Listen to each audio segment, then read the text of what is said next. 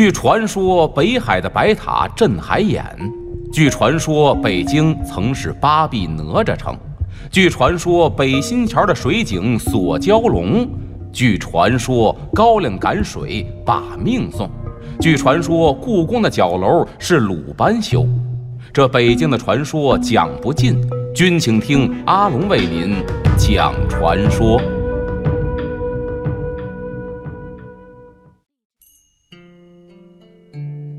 您现在收听到的是《娱乐三里屯之阿龙说北京》，我是王小宁。大家好，我是阿龙。咱们今天呢，到了讲北京传说故事的时间了。咱们今天呢，先给大家讲一个口甜心苦的传说故事。这事儿发生在哪儿呢？说在北京城的西北郊啊，靠着妙峰山的山根底下，有这么一个地方，叫做石窝村。因为这地方啊，靠着妙峰山。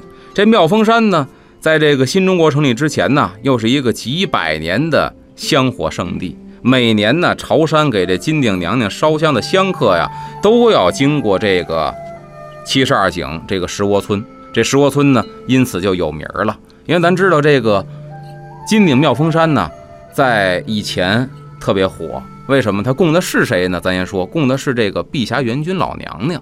这碧霞元君呢，在民间的神话传说里边啊，又是东岳泰山神的闺女。说这个呢是掌管一切的这么一个神，好像什么都不什么都没有他不管的，而且呢，他当时啊应该是供奉在泰山，他的总部，所以在北京啊有这么一个怎么说呢，特殊的这么一个叫法，因为他供在泰山，所以呢，等他到了平地之后，你会发现啊，即便说他这个庙宇建在平地，也把它叫做顶。哦，山顶的那个顶，所以北京呢有五顶之说，就是说北京啊东南西北中这五个地方建了五座碧霞元君庙，哎，这五个庙呢叫五顶，还有一顶呢就是金顶妙峰山。刚才说到香火特别的盛，这香火盛到什么地步呢？也是有名人做代言。因为咱们查清史的时候有史可考，到清末的时候，慈禧有的时候心血来潮也要亲自去妙峰山上香。哇，一般来说是四月初一到四月十八这半个多月的时间有庙会。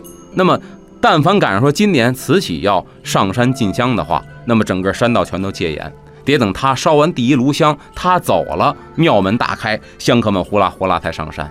而且呢，就是中国的老百姓一直认为什么呢？就是这辈子积德，下辈子享福，嗯，对吧？这辈子受罪是上辈子造孽，所以很多人为了什么，就偿还自己的罪业。大家看这个妙峰山这个庙会的一些个史料，会发现很有意思，什么样上山的都有啊。走着上山的是觉得自己啊办的亏心事儿不多的，走着上山给这个神仙烧柱香就 OK 了。有的觉得自己呢罪业比较深重，怎么上山呢？走三步磕一头，走三步磕一头，磕上山。哇，我得赎罪。更有甚者认为啊，我这罪业深重，怎么上山呢？这有明文的记载，给自己啊披上马鞍子，就跪在地上，让人在后背啊装上马鞍子，爬到山上。就是我呀，这辈子在山道上当回牲口，下辈子投胎可千万别投成牲口。哦，哎，就各种各样的山道上敬香的香客，什么样的都有。而且呢，这个《燕京岁时记》里边也记载了，说当时妙峰山庙会啊热闹的时候，叫人烟浮凑，就是人和车轱辘，那家伙一片一片的，车马喧天，夜间灯火之繁，灿如烈秀，就是晚上打着灯笼上山的，你远远一看，山坡上跟这个星宿一样。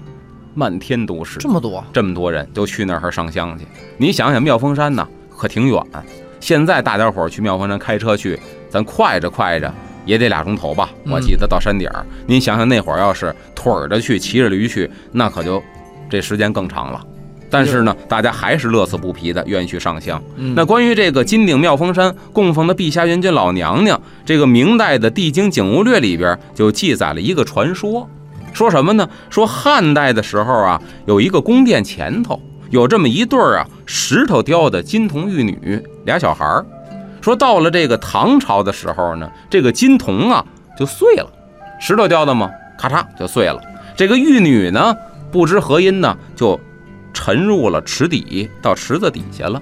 说这个宋真宗封泰山之后啊，在这个泰山的一个水池子这儿洗手，嗯，这也是。中国的神话传说里广为流传的。他洗着洗着手，一个石头人打水里头就浮出来了，明显不符合科学道理，但是他浮出来了。然后说这个石头的就是玉女，当年沉到池子里的。于是乎呢，说宋真宗啊就封她为天仙玉女陛下元君。这是民间对于这个神仙他来历的一个说法。嗯，哎，咱刚才说了妙峰山，说了妙峰山的这个庙会啊，那么路过这个地方都得经过一个石窝村，这传说故事就发生在这儿。说石窝村呢有一个口甜心苦的民间传说，就很快被这个香客呀来了之后都听到这传说。等进完香呢，各回各家，就带着传说呢就散布到了整个的北京城。可以说这个故事是无人不知、无人不晓了。那么怎么个口甜心苦呢？原来啊，说这个村子的井有点特别，说这个村子口外头的这个井啊都是甜水，嗯，这村子里边这个井水呢反倒是苦水，所以呢就得名叫口甜心苦。口上的井是甜的，嗯，心就是村里的井是苦的。说也不知道啊，这事儿是多少年前的事儿了。既然传说嘛，就没有一个具体的年代。说这个石窝村这地方啊，有这么一个山主，还不叫地主，因为这是依山而建的一村子，叫山主。几个山头可能都归他。然后附近的这个山场呢，也都是他们家的。这林木啊、庄稼呀，包括这山里边的野兽，那都是我们家的。这山主呢，就常常撇着大嘴啊，跟这个底下这帮个长工啊吹牛，拿这鞭梢一指，老提了个鞭子，看谁不顺眼就抽谁。他是这儿的这个主人嘛，这帮都是他的这个奴隶嘛。拿着鞭梢一指，说：“你看见没有？我这是站着山躺着地，我这手一随便一划了，你能看见的山头，那都是我的。哎，这村子当中呢，住着这家山主，这村子两头还有村子外头住的都是穷苦人家。那么这山主家里边天天是吃肉喝酒，别人家里边吃糠咽菜，甚至于一天都看不见冒烟。为什么呀？没钱买米下锅，用不着点火做饭，都冒烟都不冒。啊，这个山主呢，对待长工，包括邻居，是极其的恶毒。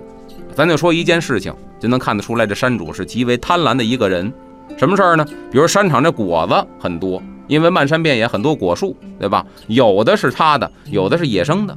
这果树长多了，那到了成熟的季节，赶上刮风下雨，免不了噼里啪啦掉一地。要掉一地呢，捡俩吃也捡俩吃了，他不捡。掉一地之后，这长工捡了这果子，必须给他送回来。哪怕是雹子给砸烂了的果子，也得给他送回来。包括说街坊四邻小孩嘴馋捡的果子，小孩都不敢私自搁兜里头，知道这山主不是个好东西，也得给他送回来。哎，捡了他给他送回来，他就说呢，说对了啊，还得这个，这个这个吓唬这帮长工村民，你们这就对了。我跟你们说啊，吃生果子拉肚子，还为别人好，拉肚子就是你抠，不许别人动你东西。然后捡了不给送回来呢，他呢跟他媳妇儿就为这么一烂果子，能堵人门口骂上半个时辰，去人家门口骂街去。这里穷苦人呢，可以说把这个山主啊跟这山主这个老婆呀给恨透了。说那个时候石窝村没有井，也没有水吃，要想吃水呢，就得翻出山呢去别地儿挑水去。说呢得翻山越岭到七十二洞那么一个地方，那地方有水，上那背水去。那么山主家呢？和在同村的人呢，都为这吃水的事儿愁得不得了。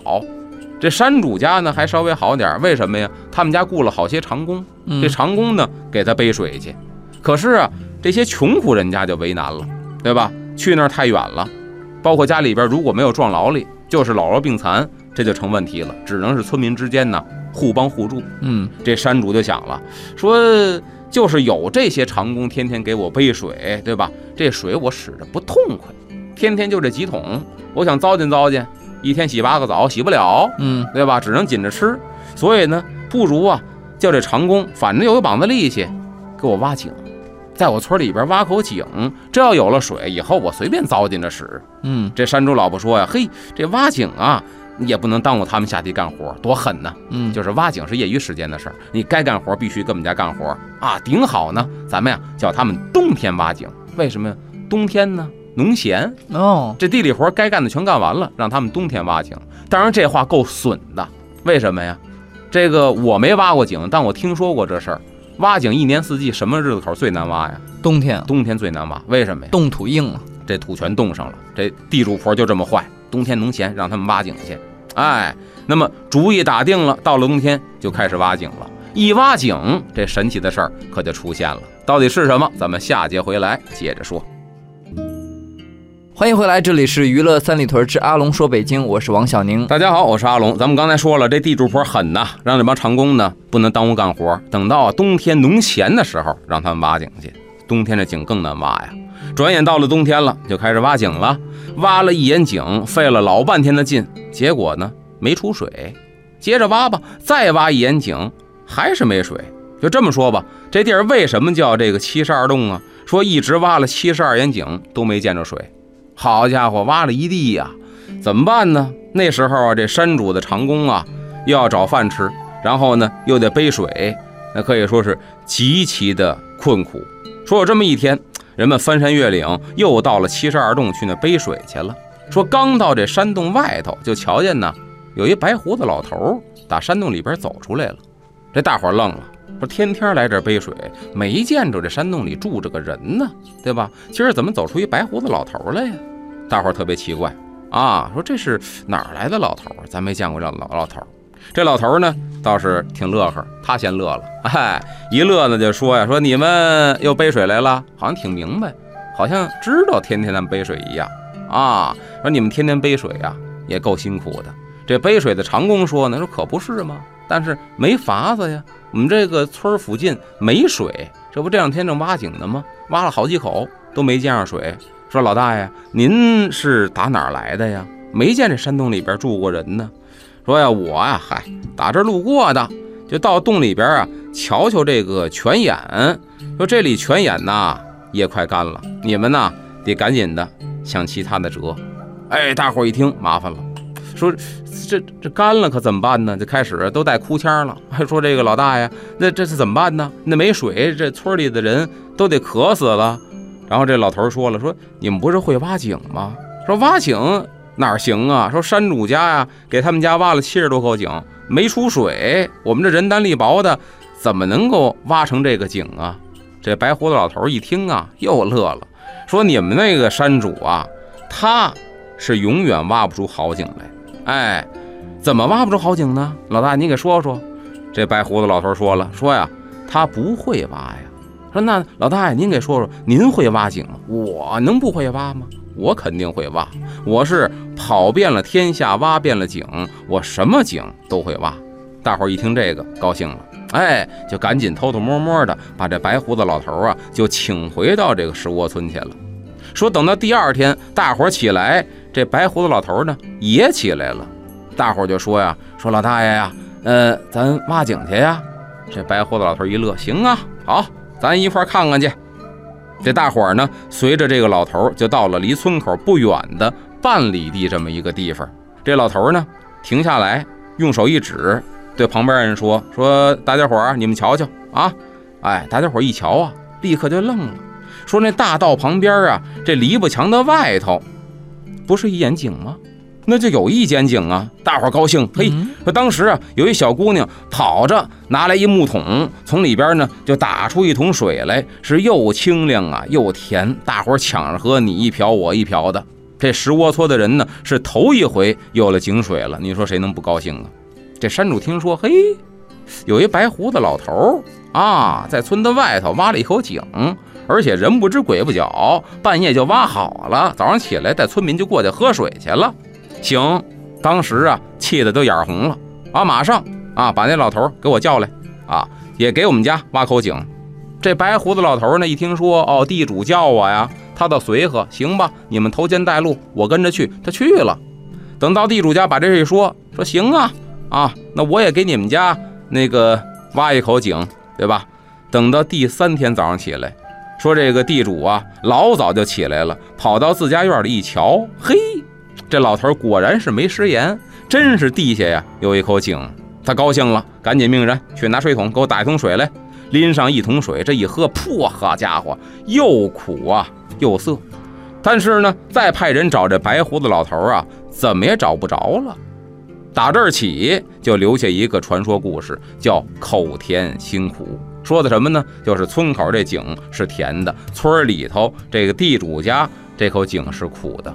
其实这是一个传说故事，但是呢，就是很多传说故事讲的是一个道理，这个道理毋庸置疑，就是做人一定要善良，嗯或者说再简而言之，就是善有善报，恶有恶报的这么一个故事。嗯，哎，这是说这个口甜心苦。